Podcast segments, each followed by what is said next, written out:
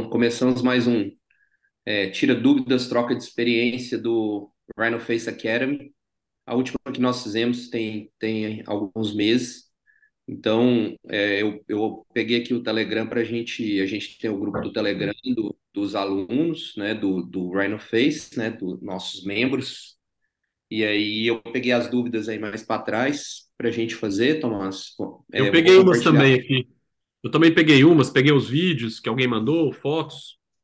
Então tá, eu voltei ali no começo do, de fevereiro, mais ou menos, quando a gente tinha discutido algumas coisas, né?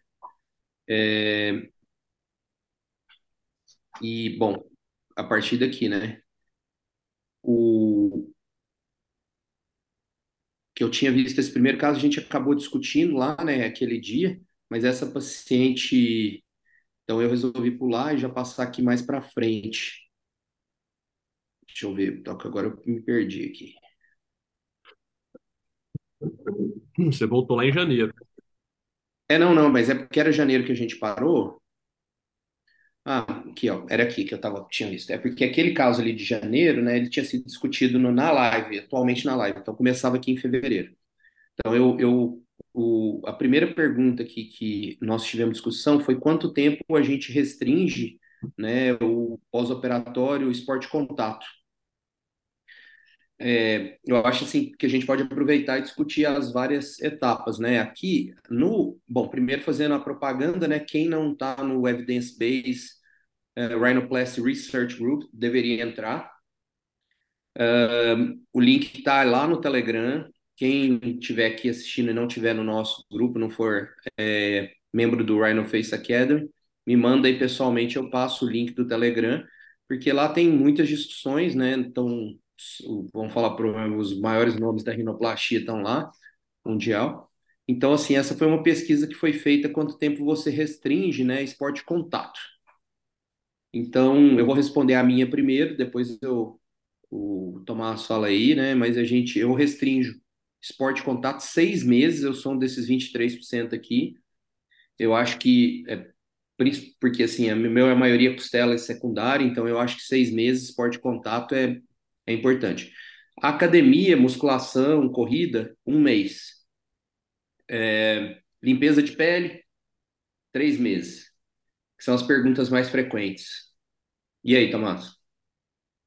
É, eu restringo duas semanas para voltar a fazer qualquer tipo de exercício. Com duas semanas pode voltar a fazer uma bicicleta, uma caminhada. É, com um mês eu libero academia. É, e esporte de contato, lógico, é, sem ser, pô, não vai jogar um, um, basquete, vai jogar um, não vai fazer uma luta, né? Mas eu digo assim, o esporte de contato é um, um beach tênis que pode bater uma bola, um vôlei. Aí isso daí eu restringo dois meses.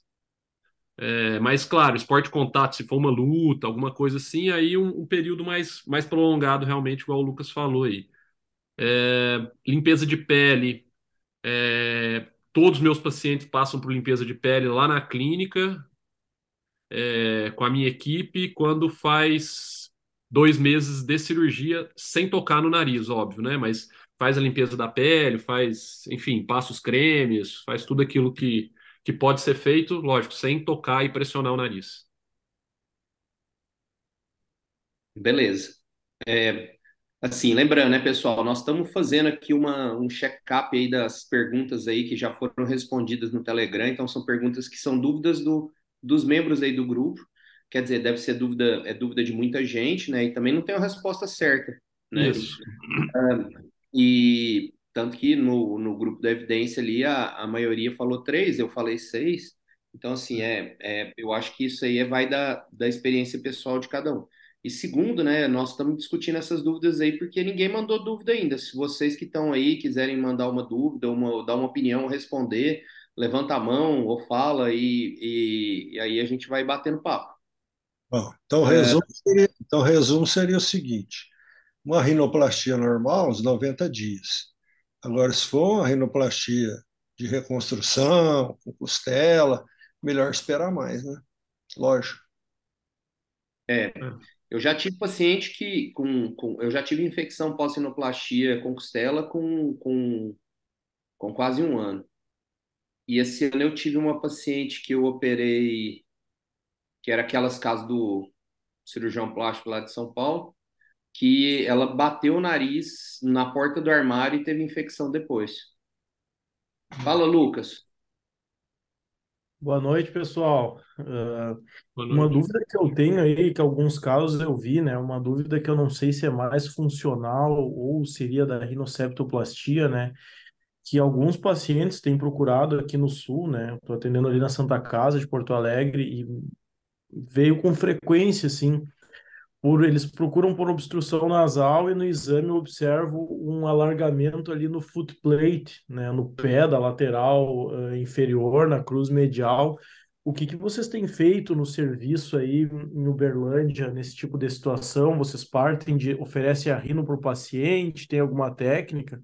Aqui com o doutor Humberto a gente estava dando ponto ali, né, na região, a gente fazia um ponto em oito para acomodar o footplate, né? Vocês têm feito alguma coisa diferente aí? Em Uberlândia? É, Ó, eu, vou te, vou te dar minha, minha experiência, Lucas.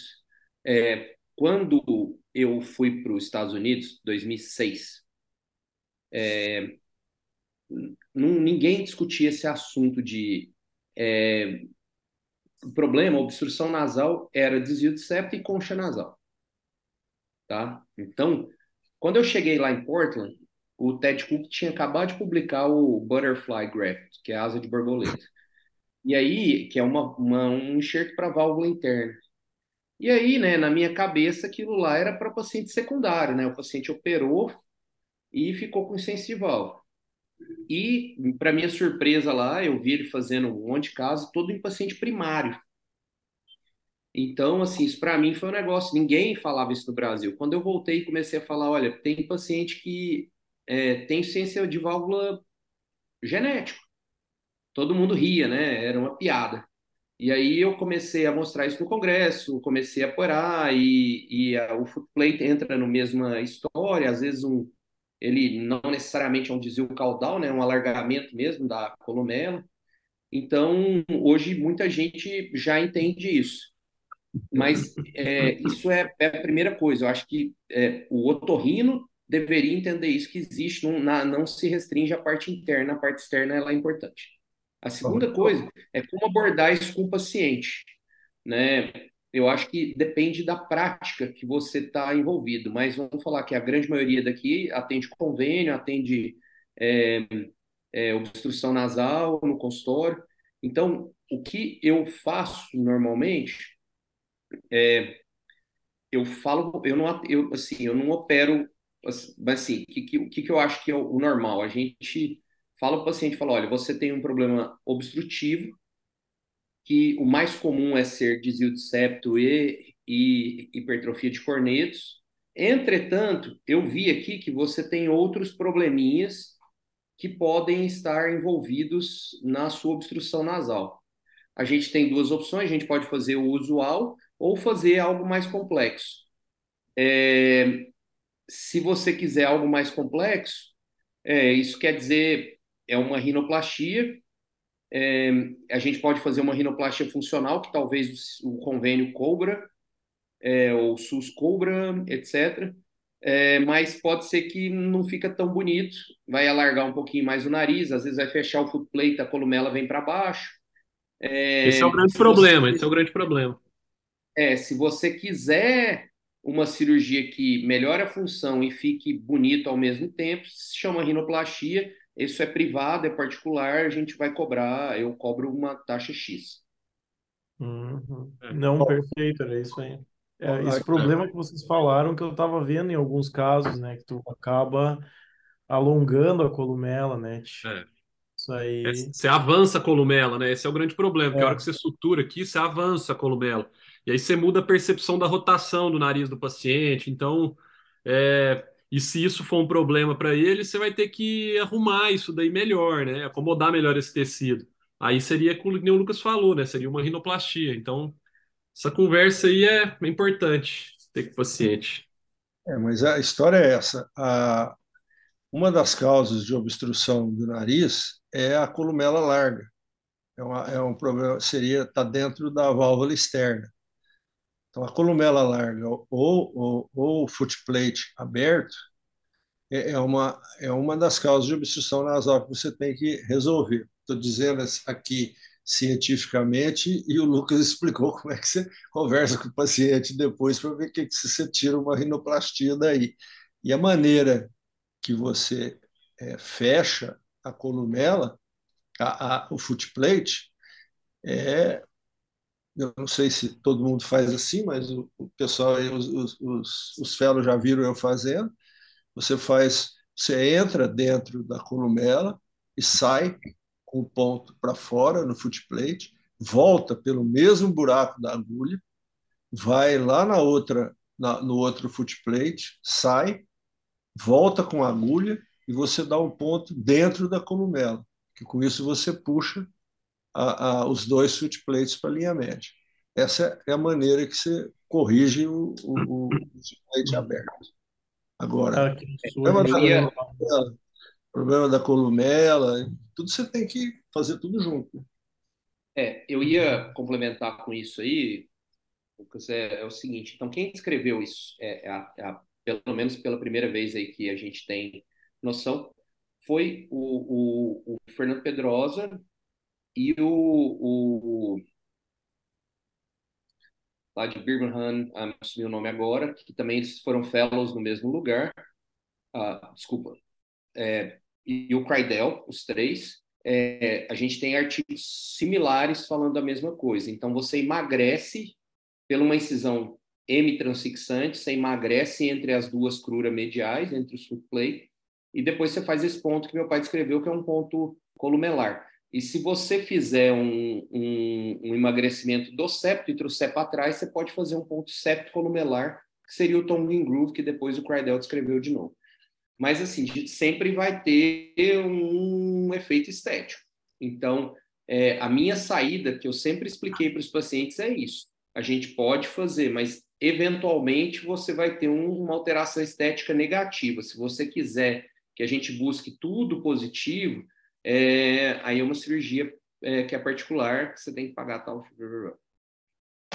me dá medo até, né? Eu estava acompanhando o Dr. Davis, daí eu comecei a tomar mais cuidado com o tongue groove, a tal da síndrome do nariz molhado, né? Que alguns pacientes têm, né? Depois que a gente faz o encurtamento do septo, né? Então, o que ele fala muito, né? Que uh, por isso que ele não faz mais o tongue groove, né? Até daí. Mas obrigado, Lucas, muito bom.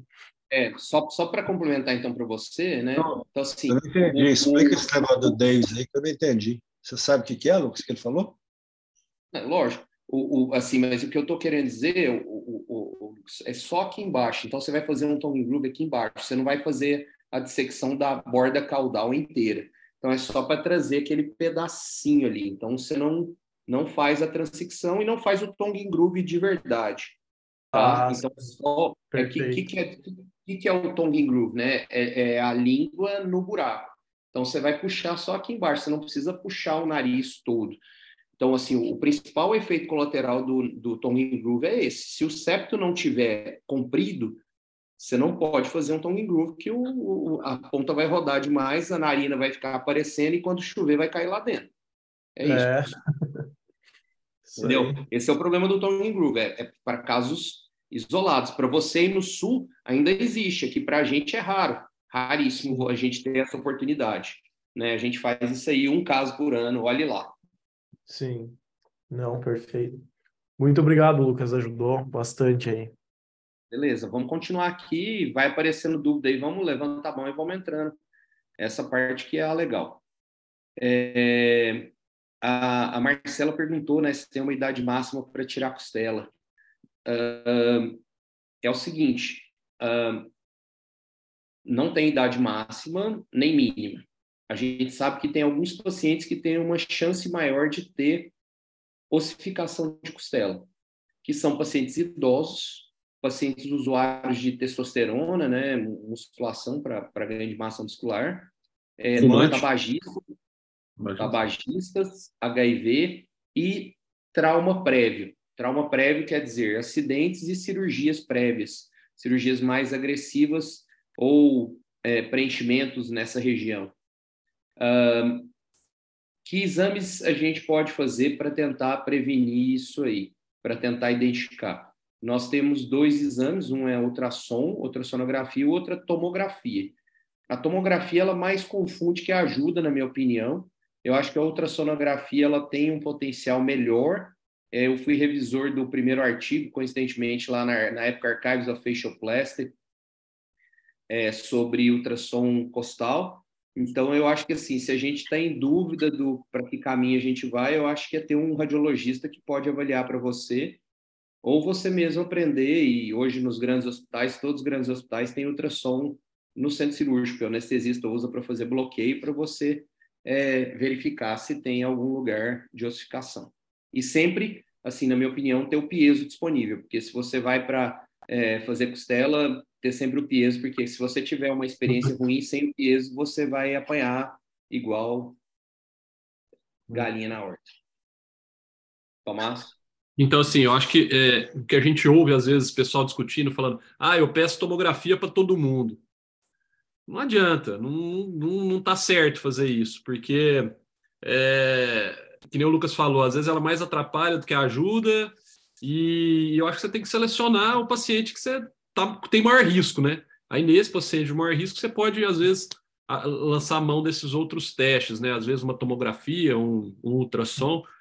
Na minha prática, eu não peço para ninguém nem ultrassom, nem tomografia, nem nada. Vou para cirurgia, e aviso, se tiver calcificada, tento retirada com piezo, né? Faço a retirada com piezo e usar o que eu tiver ali de cartilagem. Mas eu não peço para ninguém, nunca. É, eu, eu, eu, sim, como eu tenho uma experiência muito grande com costela, eu posso falar assim com tranquilidade, né? É, nesses anos todos aí, eu tive um caso que a costela estava totalmente ossificada. É, e eu tive, eu tive dois. eu tive dois. Eu, eu tive dois é. já. Tive um assim, e o Tomás estava usando o piezo. E eu precisava do piezo, ele estava usando. Eu precisei tirar a costela não, do é, Assim, eu acho que vocês não entenderam. Porque eu, te, eu quis dizer totalmente ossificado é osso. É, parcialmente é, também, totalmente, totalmente, que eu não consegui usar. Teve jeito de usar.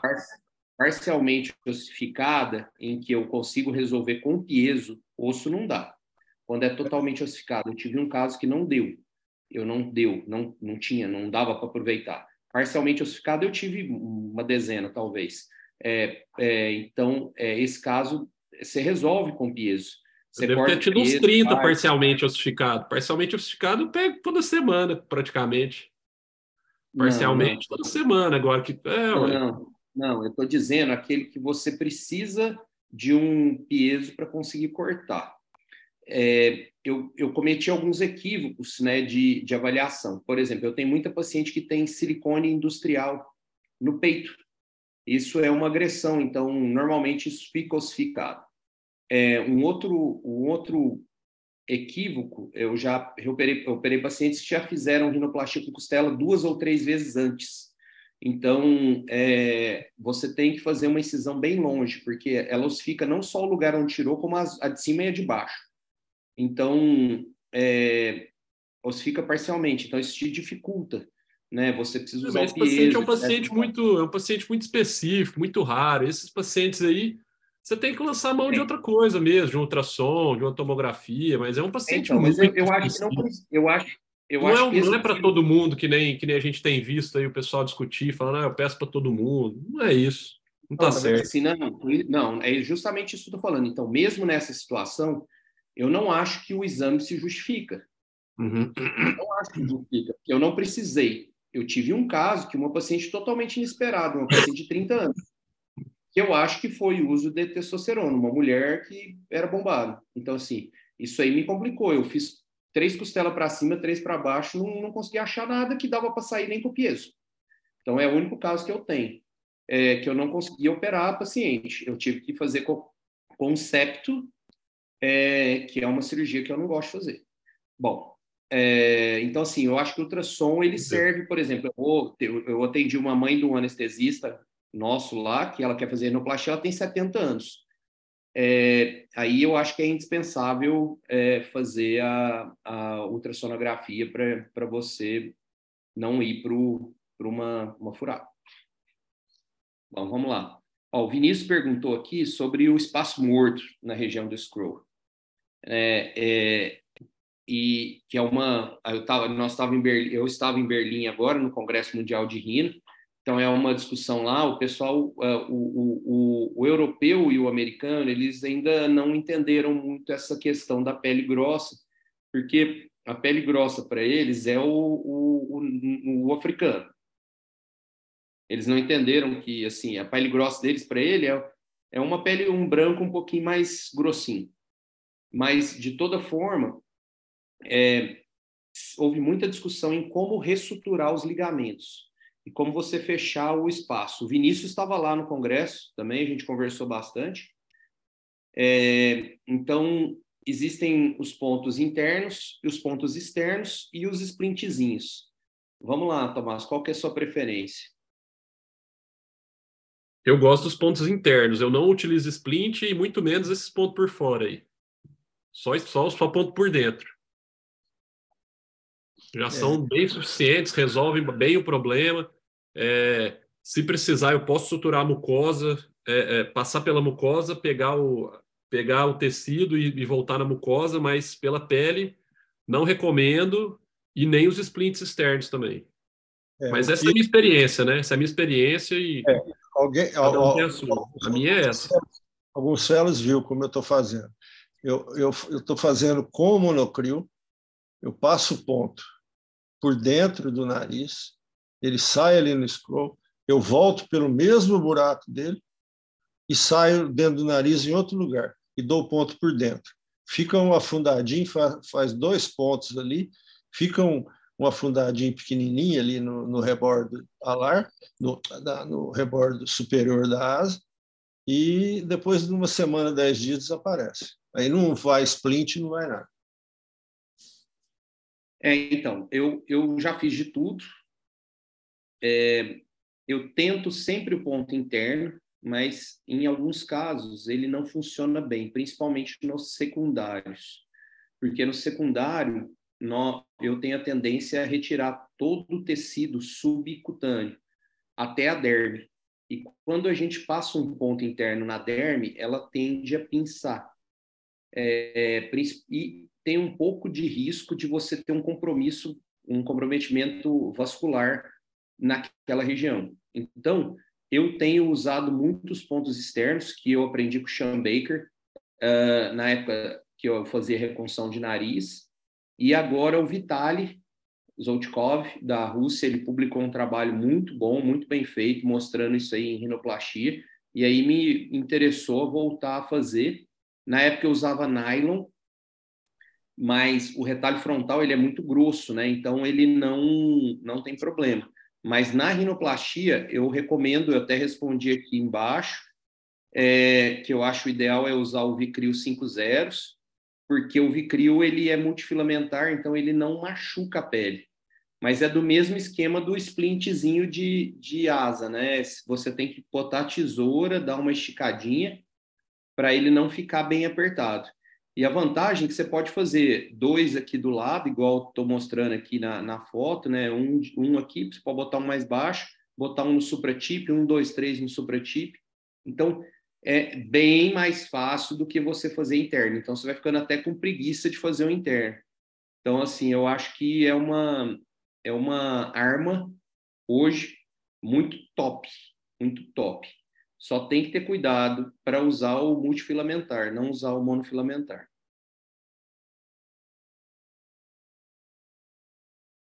Ok? Ok, eu vou dar minha opinião aqui. Esse é aquele tipo de modinha que surge, daqui dois anos tem ninguém mais fazendo. Mas enfim, segue o jogo. É, eu lembro que você falou isso do lateral curotation, mas vamos lá. Aqui, eu ó. Falei isso do Electrocrutation. Falou, falou. Ó, a, a outra dúvida aqui que teve uma, uma discussão aqui foi sobre o usar o Super Bonder né, na, na ponta. Né? Na verdade, né, não é o Super, super Bonder, né? É, o, o, é, a, é a cola de madeira, né? Que é o Terra Bond. Então, é, eu aprendi com o Guilherme Sela, ele aprendeu com o Gustavo Gosling, parece a história, um contou para o outro, não sei quem que inventou isso aí, mas é uma coisa que eu tenho usado aí há quase um ano. A gente usa a, a cola no, na ponta, depois de colocar o aquaplast, ela forma uma película ao redor da ponta e no supratip. Então, quando você retira o curativo, ele sai tudo em bloco e aí o paciente tem aquela primeira impressão de que a ponta está fina. Então, a, a primeira impressão... Não é isso, não é isso que ele está perguntando, ele está colando lá dentro do nariz. Olha lá. Ah, é mesmo.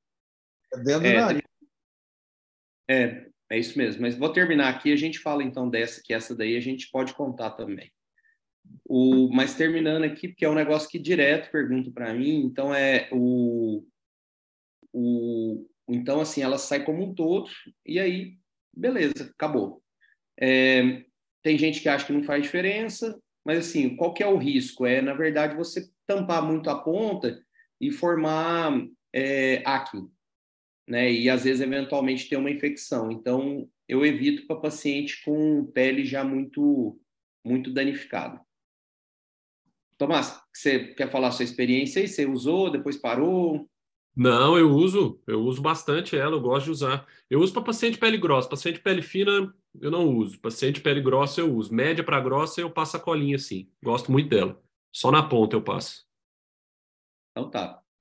Agora a outra pergunta realmente foi isso. É, meu pai viu aqui, eu, eu tinha confundido, é, de usar uma cola para colar enxertos, né? Em vez de sutura, né? Às vezes o enxerto está quebrando. Então, assim, é um sonho de todo mundo, né? É, isso é uma história antiga, tem muita gente que usou, é, eu, eu não recomendo, porque você corre um risco desnecessário aí. Se tivesse essa mágica, né, mesmo usando a, a, a cola de fibrina, né, a Tissucol, ela não é tão dura. Ou usando o PRF, né, eu sei que o, o pessoal lá da Santa Casa tem usado aí o PRF para fazer enxertos e tudo mas assim, a gente não tem experiência tão boa aí para poder recomendar, não. Não temos experiência. Imagina é que suturando não fica bom, imagina colando. É, eu não sei. É. E aí, Tomás? Não, não. Totalmente contra. Ah, ótimo aqui, ó. Achei uma pergunta que eu tô devendo. Eu vou mandar lá no grupo é, prometo essa semana. Uh, a serra, né? A gente usa a serra para fazer osteotomia lateral, para marcar a osteotomia lateral. É a serra que é do Sureia Seneldir. É, quem, quem vendeu ela mais foi o Teoman. E eu comprei a dele e ela funcionava perfeitamente, né? A medida que ela foi desgastando, a gente comprou, né, a nova, ele mudou de fornecedor, não funciona. A da Factor não funciona. E agora a Toyo copiou. Ela é um pouquinho maior, mas funciona bem. Então, é, quem quiser comprar a serra da Toyo, ela funciona muito bem.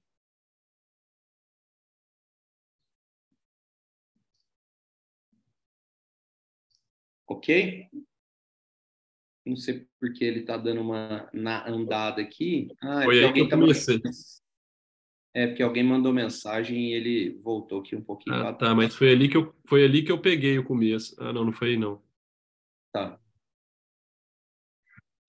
Vamos lá. Então. Mais para baixo. Ah, essa é uma pergunta aqui, ó. O, Caxi, o, o Vinícius Castilho fez uma pergunta. Não, peraí, o Vinícius, o Vinícius Grossi fez a pergunta e depois o Vinícius respondeu. Agora eu queria essa opinião. Eu sei que o Tomás não faz de rotina, mas é uma, uma, discussão que eu escutei em vários congressos, inclusive no do Alessandro de Pieso, lá em, em, abril.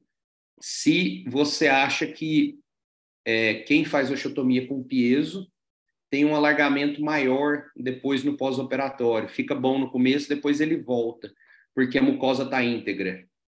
Você tem experiência disso, Tomás? Não.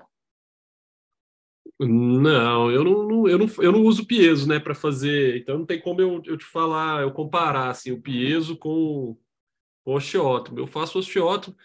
E assim, eu vejo tanta gente falando tanta coisa de osteótomo, de, de osteotomia, né? Que faz assim, que faz assado, que usa assim. Eu acho osteotomia uma coisa tão banal, tão simples de se fazer e tão, e tão simples de entender. Eu não, eu não, sinceramente, na minha cabeça, eu não consigo entender como que as pessoas aumentam tanto a complexidade de um negócio que é tão simples de fazer, né? Então, para mim, a, a osteotomia é, lateral baixa com osteótomo, picoteante, ou que seja, contínua, ela resolve 90% dos casos de osteotomia aí dos pacientes. Se, se você tiver um caso, o paciente tem mais o dorso mais largo, é porque o, o piezo e o motor ajudou muito que a gente consegue fazer uma osteoplastia hoje em dia também, né? Mas se você precisar fazer mais osteotomias, dá para você fazer muito bem com osteótomo aí sem problema nenhum. Agora, eu não sei responder isso daí não, Lucas, porque eu não tenho experiência, né? Com... Não, e também, e também não tem nada a ver com a mucosa, porque na osteotomia você também não corta a mucosa. É, é então, é, na osteotomia sim, mas eu não, eu não consigo só falar que quando eu fazia com piezo, agora volta mais do que quando... Eu não vejo essa reclamação dos meus pacientes, eu não tenho esse problema com a osteotomia. O que eu vi muito nos congressos agora também, Lucas, eu não sei como é que eles estavam lá discutindo sobre isso, eram essas osteotomias é, é, que, o, que o Zé Carlos chamou aí de é, osteotomia da linha do oblíqua, do, da linha da linha estética do é. nariz. Aqui, ó, tá na tela aqui que eu, eu, eu, eu, chamo de paramediana, que é o nome normal né, dela, é. só que os caras querem falar o nome. É, não, as paramedianas sim, mas agora eles estavam fazendo outras, mais, mais seguindo mais o, o osso, que eu vi até lá o Froilan estava fazendo essas, essas osteotomias e estava dando aula, aí passou três, quatro meses, eu perguntei para ele, e aí, as osteotomias, como é que tá? Aí o cara, um outro, um outro cara daqui da América do Sul veio, deu aula, falou, eu faço as osteotomias igual eu aprendi com o Froilan, que é assim, que cria um, a linha estética bonita. Aí eu perguntei para ele, e aí, como é que estão as osteotomias? Ele falou, não, eu parei de fazer, não dá certo. Então, assim, eu, porque marca, porque esqueletiza. Então, assim, eu vejo, eu vejo muita invenção e cara lançando coisas, Instagram e fazendo, e aí, a hora que você vai acompanhar, o negócio realmente não funciona, não dá certo, e, e dá complicação, e aí o cara para de fazer e os outros, cabeça de bagre, vai seguindo e fazendo igual o cara, igual o cara ensinou, né? É, então, o que eu então tenho notado, o que eu tenho notado é que todo mundo que está no Instagram e é novo, ele quer inventar uma técnica. É. Ele quer chamar atenção que aquela técnica é dele. Então ele faz dois. Não é só os novos, não, os velhos também. faz dois, três casos e acha que, tá, que deu certo e começa a dar aula de três casos. Lembra é. mesmo qual foi lá? Lembra do, dele falando do Chile lá em, em Buenos Aires? Falando Sim. do é. Então, na verdade é o seguinte, né? Então, como vocês não têm experiência, eu vou, vou responder. O, o que acontece né, é que com o piezo, a, a mucosa fica totalmente íntegra, então é, existe uma recidiva grande né, da, da base da pirâmide nasal. Então, existem duas saídas para você, para quem quer usar o piezo. Então, uma é você fazer a osteotomia paramediana, né, que é o normal, né? Todo mundo que usa piezo deveria, entre aspas, fazer a paramediana, porque ela é o princípio aí para isso. E a segunda opção é você fazer o empurrar o osso e pegar um fragmento ósseo e colocar no gap ali embaixo, né, na osteotomia, para esse osso não alargar. Então, essa é a, a, a forma né, que, que se tem para fazer isso. Né? Isso é a explicação. Não é normal. É, a... é normal, não é uma coisa normal. Oh, pois é, mas assim, então, mas essa é a resposta. Agora, se você não gosta, você gosta, é outros 500. Eu também não faço. Você complicar um negócio que... que é simples. Você complicar o um negócio, cara. Não existe um negócio desse. É assim, então, aí você vai conversar com hoje quase metade da população dos cirurgiões que acham que é certo. Sim, então, sim, assim, sim. Ué, mas eu, eu acho absurdo, continuo achando que é absurdo. Assim, eu não acho absurdo, eu acho justificável. Eu acho que tem muita não, gente. Não, não é justificável. Você quer fazer fitinha, cara. É o negócio mais absurdo que existe, cara. O cara fazer não, o chutomia é. com caos, porque quer usar o piezo. É, aí é, é, é, os caras que quer vender o piezo que faz isso. É, faz sentido. Não, não, não é. Na verdade, não é. Na verdade, não é. Assim, mas é, eu acho que na minha, nos nossos pacientes, nos pacientes que a gente opera, que eu opero, eu acho que não tem justificativa você fazer um full open para fazer osteotomia. Tá? Isso é minha opinião. Uh, talvez para um paciente de pele fina, que você queira um controle, você não tenha, por exemplo, teve uma aula lá em Berlim do Vitali, de novo, citando. Ele mostrou uma aula só de osteotomias e ele falou que 80%, 70%, não lembro o número, dos casos, ele faz uma osteotomia lateral pequena, porque ele quer manter essa. Porque o paciente dele já tem a base estreita entendeu? Ele não precisa no mesmo na mesma o, mesa. O, o Shinsky faz a mesma é. coisa. O Shinsky faz a mesma coisa. Ele faz osteotomias que ele não vai ter nem lá em cima. Ele faz meia osteotomia aqui e tá, tá resolvido. É tudo nariz fininho, altão. É. Então, se você pensa então que nós temos dois extremos, o cara do meio talvez ache que para ele é justificável usar o piezo. Entendeu? Ah, então, assim, eu. Pode usar, continua usando. Continua usando à vontade. Mas tá, tá, Entendeu? É, é, e para quem faz preservação, que também não é a, o, o métier de vocês, o, o, de rotina, né? na preservação, se você não tiver o controle 100% da osteotomia, se você tiver uma osteotomia que corra para o lugar errado, você vai ter uma simetria num nariz que ele nasceu sem assimetria. Isso aí é um problemão. Tá? Então, para quem quer fazer é, preservação, é, eu sugiro é, ter o controle do piezo. Não é um negócio que você tem que usar, eu não uso. Hoje mesmo nós fizemos e nós não usamos. Então, é, não é um, uma indispensável, mas para quem tem uma curva de aprendizado, eu acho que ter o piezo eu acho importante.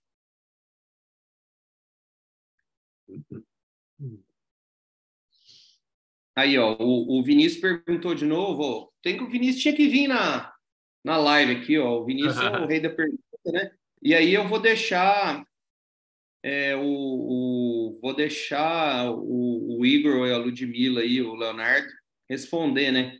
Como é que a gente ameniza essa simetria da asa aqui, se a gente coloca cartilagem picada? Porque a gente estava na reunião dos fellows hoje discutindo um artigo sobre isso, né? Que é um artigo do Suleiman tá sobre ressecção de uhum. músculo, né? Como é que é aí, o Ludmila? Cadê a Ludmila? Eu tô aqui. Então, ele é, fala para. Qual é a proposta do, desse cirurgião para corrigir essa simetria? Primeiro, ele vai ver se a simetria tem mais ou menos de 2 milímetros. E se tiver acima de 2 milímetros de retração alar, ele vai dissecar até o músculo levantador do lábio superior e da asa nasal, vai dissecar o músculo e cortar ele. E quando tem é, menos de 2 milímetros de retração, ele corta pelo ligamento piriforme, fazendo liberação da base alar. É, então, assim, eu, eu respondo, assim, a pergunta do Vinícius, né, se fazia preenchimento cartilagem picada, que é que eu faço hoje em dia. Então, normalmente o lado que está mais alto, ele é mais fundo também. Então, a gente, no mesmo local da incisão da base alar, eu encho de cartilagem picada aqui para tentar empurrar isso para baixo. O que o Suleiman mostrou aí nos trabalhos dele, que eu não tenho experiência, é na incisão ali onde você faz a osteotomia lateral, mais ou menos ali naquela região, você dissecar e encontrar o músculo elevador do lado superior da asa nasal e cortar ele. E aí, com isso, a base vai cair. Então, aí, é, esses são trabalhos também do, do Evidence Based Rhinoplasty Research Group. Então, mas é um problema que é super difícil de resolver. Eu não tenho resultados bons, nenhuma técnica e, e nem associação de alarrim ou uma coisa como essa. Então, é, é, é mais uma técnica aí, vamos, vamos ver o que, que acontece. Quem dá aula disso toda vez no, na academia, em todo lugar, é o, o velhão lá de, de de Nova York, como é que é? Como é que é o nome dele? Norman Pastorek. Norman, Norman Pastor. E o, e o, e o Toriumi também, já na, nas aulas do Toriumi, ele faz igualzinho. Faz um, uns quadradinhos de cartilagem coloca ali para a asa baixar. É, é, então, mas assim, não funciona tão bem, né? Então, assim, o, esse artigo, né, ele fala de um negócio um pouquinho mais diferente, né? Então, é, eu, eu acho que para a gente testar, né? O Suleiman ele fala isso sozinho, né? Só ele que fala, não tem nenhum artigo é, que dá uma reprodutibilidade grande sobre isso. Mas eu acho que é uma coisa para a gente é, testar. Faz os dois. Tira o músculo e põe cartilagem. É, é, é. Tomás, você está aí? Tô, tô aqui. Tava te vendo, que não apareceu aqui para mim. Ó, tem uma pergunta do Delcio, que foi direto para você, né? Você mostra a ressecção do pé da cruz medial e depois sutura no septo Nylon 5. Uhum. É, esse é o, é o que a gente sempre faz quando a gente diminui a projeção do nariz, né? Quando a gente faz uma, uma, uma lateralização do domus aí é, um pouco maior aí, depois você reposiciona a cruz medial no septo, né? É, diminuindo a projeção do nariz. E aí eu suturo ela com nylon, muitas vezes eu faço essa sutura, né? Eu falo que é um tongue groove do footplate ali, né? É, e essa sutura é muito importante. É, eu sempre, quando eu vou fazer sutura, eu volto na foto do paciente para olhar como é que está a projeção da columela dele, porque você pode atrapalhar muito essa relação da, da, da, da projeção da columela. Então, e, e, você pode suturar ela tanto puxando ela mais para trás, se a columela estiver muito pra, projetada, ou você pode, às vezes, fazer uma, um tongue groove só é, só da mucosa também, tá? Eu gosto de fazer, às vezes, um tongue groove só da mucosa, só fecha a mucosa ali no septo, depois eu coloco um strut anterior. Tá? Essa parte é que eu vejo muita gente errando, é, principalmente quem utiliza o extensor é, septal de ângulo, que é o que eu, que eu mais utilizo. Né? E aí, realmente, essa parte da columela ali, ela fica é, um pouco, vamos dizer, entre aspas, vazia, e você precisa dar volume ali, senão você vai ter uma retração. É, o que eu tem muito paciente que vem reclamando que a narina está aparecendo, mas o que eu vejo na rede hoje, assim, nos, pessoas postando, cirurgiões postando fotos, às vezes de cirurgia de pacientes, é a retração. A retração para mim é o pior. E essa manobra, ela pode te dar uma retração muito grande ali na columela. Então, se atentar bastante quando você for fazer essa sutura, é, em todos esses pontos que eu falei. Ou você faz só de mucosa, ou faz só bem no finalzinho ali da, da, da, do footplate, para você não puxar isso aí muito para trás, e aí, com o strut anterior, você preenche ali a região. Eu acho que é isso aí. Mas ele está ele tá falando um negócio ali que ele percebe é. que. É. Será que ele está dizendo ali que a ponta cai depois da manobra ou ele usa essa manobra em paciente que tem a ponta caída? Qual nariz ele leva? Não, pelo que eu entendi. Dizer, o nariz que eu vou levar para essa manobra é o nariz hiperprojetado, que eu vou diminuir a é, projeção. É, então, então é, eu percebo que são narizes com ponta caída. É. Será que ele tá projetando com 100 groove ou tão em groove acaba sobrando Você um faz isso, a ponta cai depois? É isso que ele está falando? Será? Não, não, não. Ele está falando que quando o paciente não. tem o foot plate normalmente é o paciente com ponta caída. É, que às vezes, tá. você rodando a ponta, às vezes sobra ali um pouco, então o que, é você isso, deveria é. fazer? É isso, porque assim, às vezes a proporção a da ponta... cruz medial, a proporção da cruz medial para a cruz intermédia e para a cruz, cruz, lateral, ela é um pouco desproporcional. Então, quando você faz o tongue groove, quando você roda o nariz, o pé da cruz, o foot plate, ele vai para dentro da narina. Isso. Então, se você suturar ele sem retirar, ele vai projetar a columela para frente. Então, o que você pode fazer, o que você pode fazer é perguntar alternativa. Alternativa que você pode fazer um overlay. Às vezes, se você quiser fazer um overlay de cruz medial. É, mas assim, é, assim, não é o que a gente faz, porque o mais não é. fácil é. é. você pegar, secar e tirar esse, esse pedaço é. que está sobrando ali. Porque se você tem, faz o, igual ele mesmo escreveu, se você faz o septo extension graft ou tongue groove, você está estabilizando a ponta. Então, esse foot plate não serve para nada, a não ser para obstruir o nariz. Então você tira aquele pedacinho e sutura. Essa é, é isso aí, eu acho que é a resposta. É, só que não é nariz de ponta caída, é nariz de ponta hiperprojetada. É, da, também, de ponta caída também. Caída e hiperprojetada. É, é, pode ser que aconteça, né? Porque você faz o tongue groove, né? O problema é que se você joga tudo para trás, aí vai sobrar mucosa e vai sobrar, às vezes, foot plate ali. Ele vai lá para dentro, então ele bate no septo, ele alarga. Uh, o, Anderson tinha perguntado aqui em março se tinha alguém validando o Xinós, né? Fomos nós que validamos há uns dois, três anos atrás. Eu acho que, só aproveitando né, a pergunta, que todo mundo deveria ter um questionário objetivo para paciente de rino. Então, antes de você fazer a rino, entrega um questionário para o paciente preencher, para você comparar depois. seja o nose, seja o chinó, seja o trash, ou um, uma escala de, é, de 0 a 10 falando estética e funcional. Eu acho que isso aí é indispensável, tá? Aqui o Vinícius Castilho mostrou um caso né, de uma paciente que tinha um pinçamento unilateral, é, que não teve trauma nem piercing antes. Né? Então, voltou um pouquinho naquela pergunta lá original. É, eu, isso aqui é uma, uma deficiência da cruz lateral, uma insuficiência de válvula nasal é, congênita.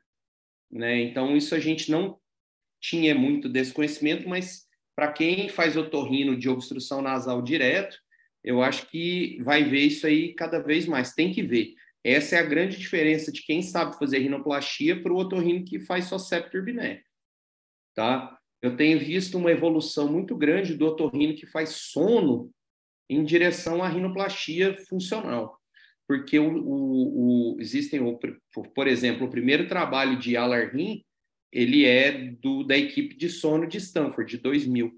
Então, é, para entender o quanto uma obstrução de válvula nasal tem mais efeito na, no sono do que, por exemplo, um desvio de septo ou, eventualmente, uma rinite.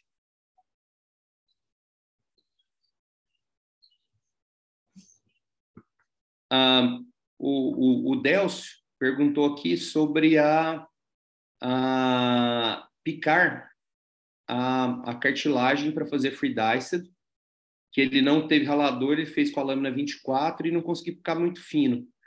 Então, qual seria a dica? Se deve associar com cartilagem fibrina, é, um turco usou com sangue, o outro com PRF. É, como é que é isso aí, pai? O que, que, que, você fala? Ninguém, ninguém tem esse ralador, só nós. Todo mundo pica com, com a lâmina e pica. O, o, o problema é o tempo que demora para você picar. Eu entrei, nós estávamos no Irã lá, eu entrei na cirurgia junto com o Gubs e eu fiquei picando a cartilagem para ele, ele, ele tocando lá a cirurgia e eu fui picar a cartilagem para ele, piquei, piquei, piquei.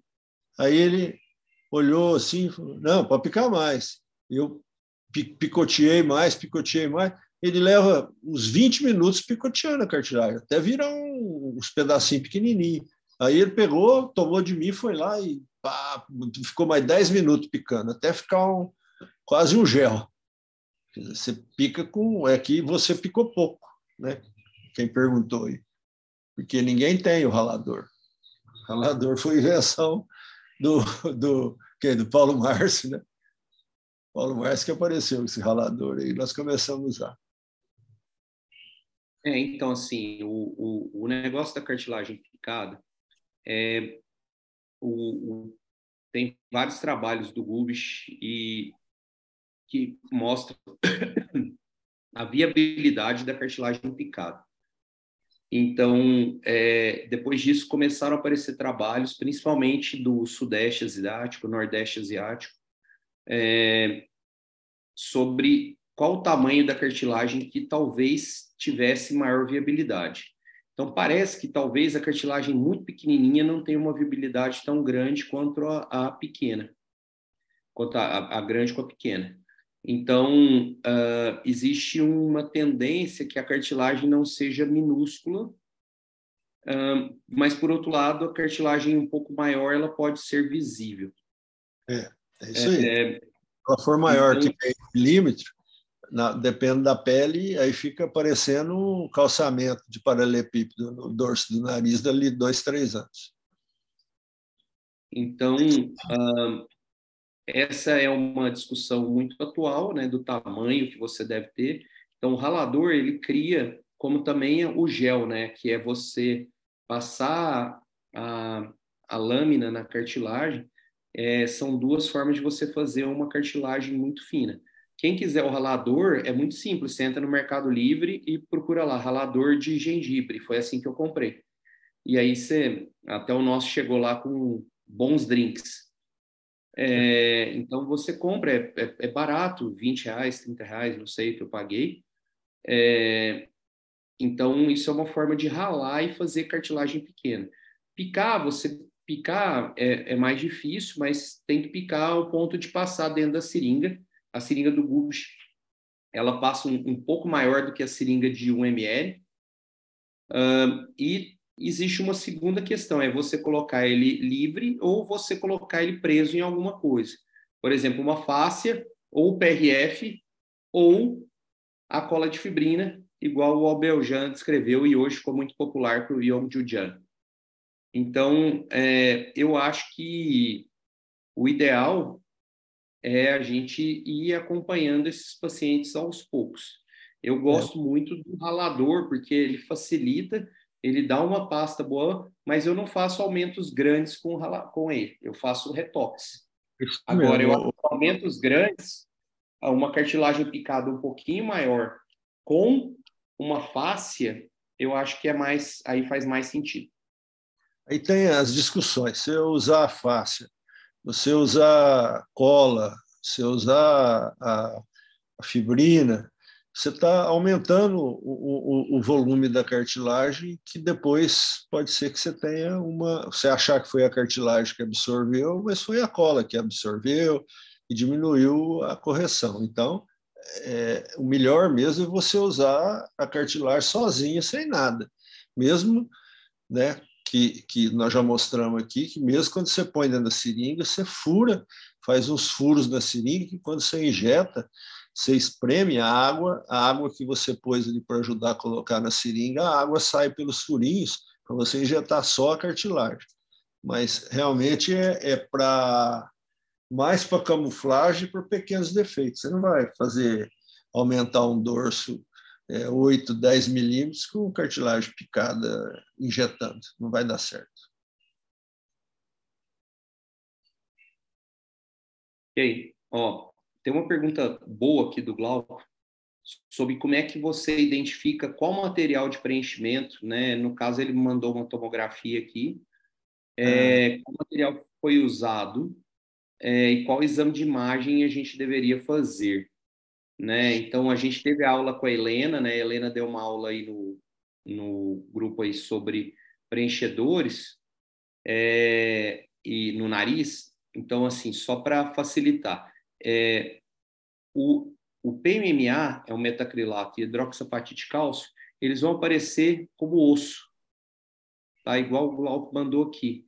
Então, se fizer uma tomografia, aparece. Um, o melhor é usar, igual o José aqui escreveu, é a, a ultrassom de novo. Então, você tem um parceiro, o que, que eu faço de rotina no, no nariz? Então, resumindo, o paciente que me procura para fazer rinoplastia já tem preenchimento. Quando é um paciente normal, que eu sei que é, é ácido hialurônico, eu raramente vou pedir para ele tirar, a não ser que seja um caso mais complicado. Agora, quando é um paciente complicado, pode ser silicone, pode ser metacrilato, pode ser ácido hialurônico na raiz, você vê aquela raiz muito alta, aquele nariz alto. Essa semana eu atendi uma desse jeito, que uma raiz quase colando na testa. Aí esse paciente eu acho que tem que fazer ultrassom e se for ácido hialurônico, fazer hialuronidase. Se for outro material, explicar para o paciente que tem um risco muito grande a gente não conseguir tirar o material e não resolver esse problema específico daquele local. Eu acho que é isso.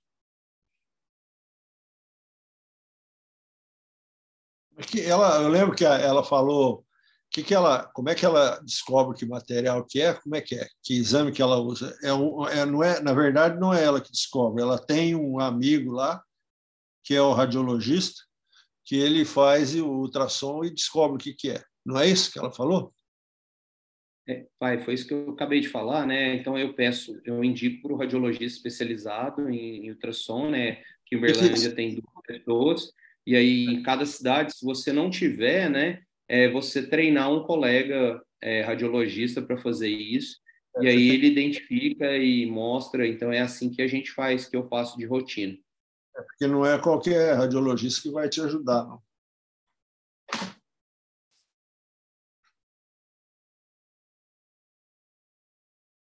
É, aqui, ó, só passando para lembrar, né, o, o, às vezes algumas dúvidas aqui, é, por exemplo, o Murilo pediu para botar cirurgias complementares na plataforma, como endoplastia, a cirurgia já está lá. Então, lembrando aí, aproveitando também fazer propaganda, porque não é da plataforma, existe uma sequência lá na plataforma. Tem as, as, as aulas básicas, intermediárias, avançadas, é, avaliação do paciente, é, pré-operatório, cirurgia de, de funcional, cirurgia estética, cirurgias complementares, existem lives, então assim, é, tem que dar uma rodada lá para ver, porque assim, é, é, é praticamente a grande maior parte do que tem de, de informações básicas já está disponível na plataforma. Toda semana uma informação nova vai ser dada, mas é para atualizar, porque a, a rinoplastia não para, né, Tomás? Está mutado. Eu acho que semana que vem ou na próxima é, vai, vai entrar uma minha com que tem um lip lift, um lip lift e a rino ao mesmo tempo. O paciente já voltou com um mês no consultório. Eu estou esperando um pouquinho para pôr as fotos do, do pós-operatório, mas e aí com o lip lift também, que é, aí fica mais uma coisa complementar aí que, que hoje os pacientes têm procurado muito. Ótimo. Quero aprender essa aí também. O, o pessoal perguntou aqui do, a Daniela perguntou do motor é, tipos de motor. Então, hoje a gente não, não, não, Motor e piezo, né? Vamos falar sobre motor e piezo. Então, lá. É, existem vários tipos de motores e piesos no mercado. Do motor, começa com o Beltec, que é um motor mais simples de todos, que você compra hoje por 700 e 800 reais, com caneta autoclavável. Então, assim, é muito simples, eu acho que não justifica nenhum cirurgião fazer uma rinoplastia sem ter um motor na sala, que é muito barato. Ele é um motor que a manicure usa também. É o motor que a gente usava para dissecar mastoide lá 20 anos atrás. Então ele é muito barato. Eu acho que a partir do momento que você evolui como cirurgião, você tem que evoluir para um motor um pouco melhor, porque ele primeiro ele estraga menos, dá menos problema e ele tem um, um torque maior. Então você é, consegue desgastar o osso um pouquinho melhor, mais rápido, com menos é, chance de lesão térmica, porque ele tem irrigação. Então isso facilita um pouco. No Brasil, talvez o melhor custo-benefício seja o NSK, foi o que foi discutido ali, apareceu ali na plataforma lá no, no Telegram. O motor da NSK é um motor que ele foi feito inicialmente para implante dentário, mas assim, hoje no Brasil você vai gastar em torno aí de uns 20 a 30 mil reais para ter esse motor. Então já é um salto muito de mil para 30 mil. Mas é um motor que não vai te dar problema, é que você vai usar a vida inteira, provavelmente, esse motor. Tá? Então, assim, eu acho que no motor é isso aí. Mas, assim, de novo, o Beltec ele resolve muito bem para quem faz um trabalho igual a gente não precisa de muito desgaste ósseo não é o nosso, vamos falar assim, não é o meu dia a dia. Eu, eu tenho o NSK, é, mas eu não acho que é para todo cirurgião. Tomás, por exemplo, usa o Beltec, né, Tomás? Eu uso o Beltec. É, eu, eu uso. É que nem você falou, né? Acho que depende muito do quanto que você usa. O Beltec, por enquanto, ele me, ele me serve. Mas se você é uma pessoa que tem casos que tem que reduzir muito o dorso e usa muito, né? E eu gosto do piezo também para reduzir o dorso. É, bom, eu levo mais tempo, mas eu não me incomodo, eu gosto de devagarzinho, eu gosto de fazendo com calma, é, mas eu concordo com o que o Lucas falou aí. É, o que o, que o, da, o Biotech que acontece é que a broca gasta fácil, né? Mas como ela é baratinha, hum. você compra, e nós compramos agora, acho que eu comprei 10 agora por acho que 200 reais. Ok, uh, e sobre o piezo, né? Aí, aí é, é mais complicado, né? No Brasil tem vários é, piesos, né? O mais famoso é da Action, que é o piezo do Olivier Gerbeau, né? Que o Olivier entrou aí na, na jogada e fez as, as, então assim é o vamos falar é o pioneiro. É o custo dele é em torno aí de 30, 40 mil reais. Um, de, além dele, né? Nós temos no Brasil da NSK que é o do fornecedor do, do, motor, que é um, um peso bem razoável, funciona muito bem, se adapta com, com ponteiras alternativas. É, e existe um que é o da Schuster, que eu não tenho experiência, eu, eu sei que alguns colegas têm, falam muito bem dele, eu não sei, parece que o valor está em torno de 40 mil. E existe o da Mectron, é, que tem dois é, tipos, um que é odontológico, que todo mundo usa, e o médico, que é o que eu tenho. O médico, quem vende é a Denu, uh, o odontológico, quem vende é a Implamed, no Brasil. A diferença de preço é quase nenhuma, então se eu acho que se for comprar, o, o ideal é comprar o da Denu, que é o que eu tenho. E, e lá no agora em Berlim, ele, todos esses que eu estou falando estavam lá, então a briga estava grande. O pessoal do que eu tenho, né, eu comprei porque eu faço cirurgia de mandíbula, tudo. Eles contrataram o Henrico Robotti para desenvolver ponteiras, porque todos esses pias são italianos, né? Então, se vocês assistirem minha aula de piezo que tem na plataforma, vocês vão entender. Então, eles vêm todos da Itália e agora estão saindo um pouquinho para a Alemanha, para a França, etc. e tal. Então, resumindo, eu acho para quem depende para que você vai usar, né? Se você vai usar para baixar o dorso só, qualquer piezo serve. Agora, se você vai fazer osteotomia lateral ou vai querer fazer uma osteotomia transversa, preservação, aí você tem que ver se o, o piezo que você vai usar ele tem a ponteira específica para isso. Ok? Uma então, hora, então, assim, uma, ter... uma hora e dez já. É, então, só indo terminar, né? Nós terminando aqui junho, né? É, a última pergunta aqui, que eu acho que é interessante, o, foi uma pergunta que teve várias vezes aqui, o Tomás até respondeu hoje de novo, né? Uhum. Qual o programa de planificação que a gente usa? Tomás? É, eu utilizo o Alter Image, tá? É um programa 2D. A gente já discutiu isso aqui em outras lives e, e até em aulas que a gente fez. É, eu utilizo o Alter Image, ele é um programa que faz a projeção em 2D, tá? Então, a gente consegue fazer a modificação da foto de frente, do 3 quartos, da base, é, do perfil, tá? Você consegue muito bem fazer isso passar uma, e passar uma ideia muito boa para o paciente, tá? Com um programa simples. Ele não roda em Mac, eu acho que ele perguntou da questão do Mac, ele não roda em Mac, então, se você tiver um Mac, você vai ter que fazer um, um DOS lá dentro do Mac, né, para você rodar ele. É... E o outro programa é o Photoshop, né? Que você pode fazer também muito bem. É, é, simples também de você usar o Photoshop ali no Liquify. Você vai fazendo as questões todas. É, eu conversei bastante com, com, o Gabriel lá, no, lá, em, lá em São Paulo, no último congresso, que ele é um, um dos, das pessoas aí que mais é, advoga aí para a utilização dessas, dessas reconstruções de 3D. Eu, sinceramente, acho que ainda está complicado ainda assim para a gente utilizar facilmente, tá, os pacientes, mas eu acho que vai chegar lá. É, ele não soube me falar quando, mas eu imagino que, que mais uns alguns anos aí a gente vai conseguir usar o 3D bem mais fácil e, e com, com mais assertividade. Mas por enquanto.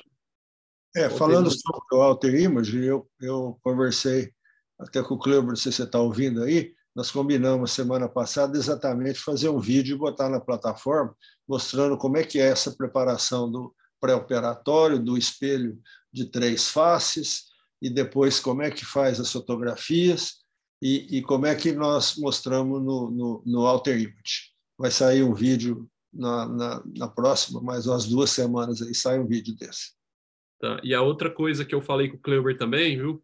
É, hum. Essa semana aí, a gente, é, semana passada, umas duas semanas atrás, a gente está, eu estou padronizando lá o uso do vídeo é, para filmar o paciente antes e no pós-operatório. Então, é, a gente está padronizando, padronizando as luzes, padronizando a distância do paciente. O, o, aumento vai ser, a princípio, a gente vai fazer pelo, pelo próprio celular. Aí vai, já tem trabalho mostrando de foto do celular, o tanto que você corresponde com a realidade. Então a gente vai fazer do vídeo e vamos tentar padronizar aí para para que todo mundo use, né? Porque é, pelo que a gente sabe, todo mundo fala de vídeo, vídeo, mas ninguém usa e ninguém padroniza. Então a gente vai padronizar aí. Eu falei com o Kleber, acho que a gente mais um dá, até um artigo aí. Sim, claro, claro, vamos, vamos fazer isso aí. Manda a Ludmilla começar a escrever. Então é isso Combinado. aí. Obrigado aí por quem participou. Para quem é, é, quiser escutar, né, vai estar disponível na plataforma de novo. Depois a gente vai soltar como podcast. E aí tem esse compromisso nosso aí de soltar esse novo conteúdo aí de que foi falado e vou adicionar também uma aula de simulação 2D e uma aula de simulação 3D aí. Pessoal, Pô, obrigado. Chamou o Gabriel, o Gabriel para dar uma aula aí. Fazer um... É o Gabriel e, e eu vou pedir para o, o, o Maeda também, que é uma aula muito boa de simulação 2D aí, para ele trazer para a gente aí também. Então, beleza. Falou tá, então, pessoal. Valeu, pessoal. Boa noite. Abraço, boa, noite. boa noite.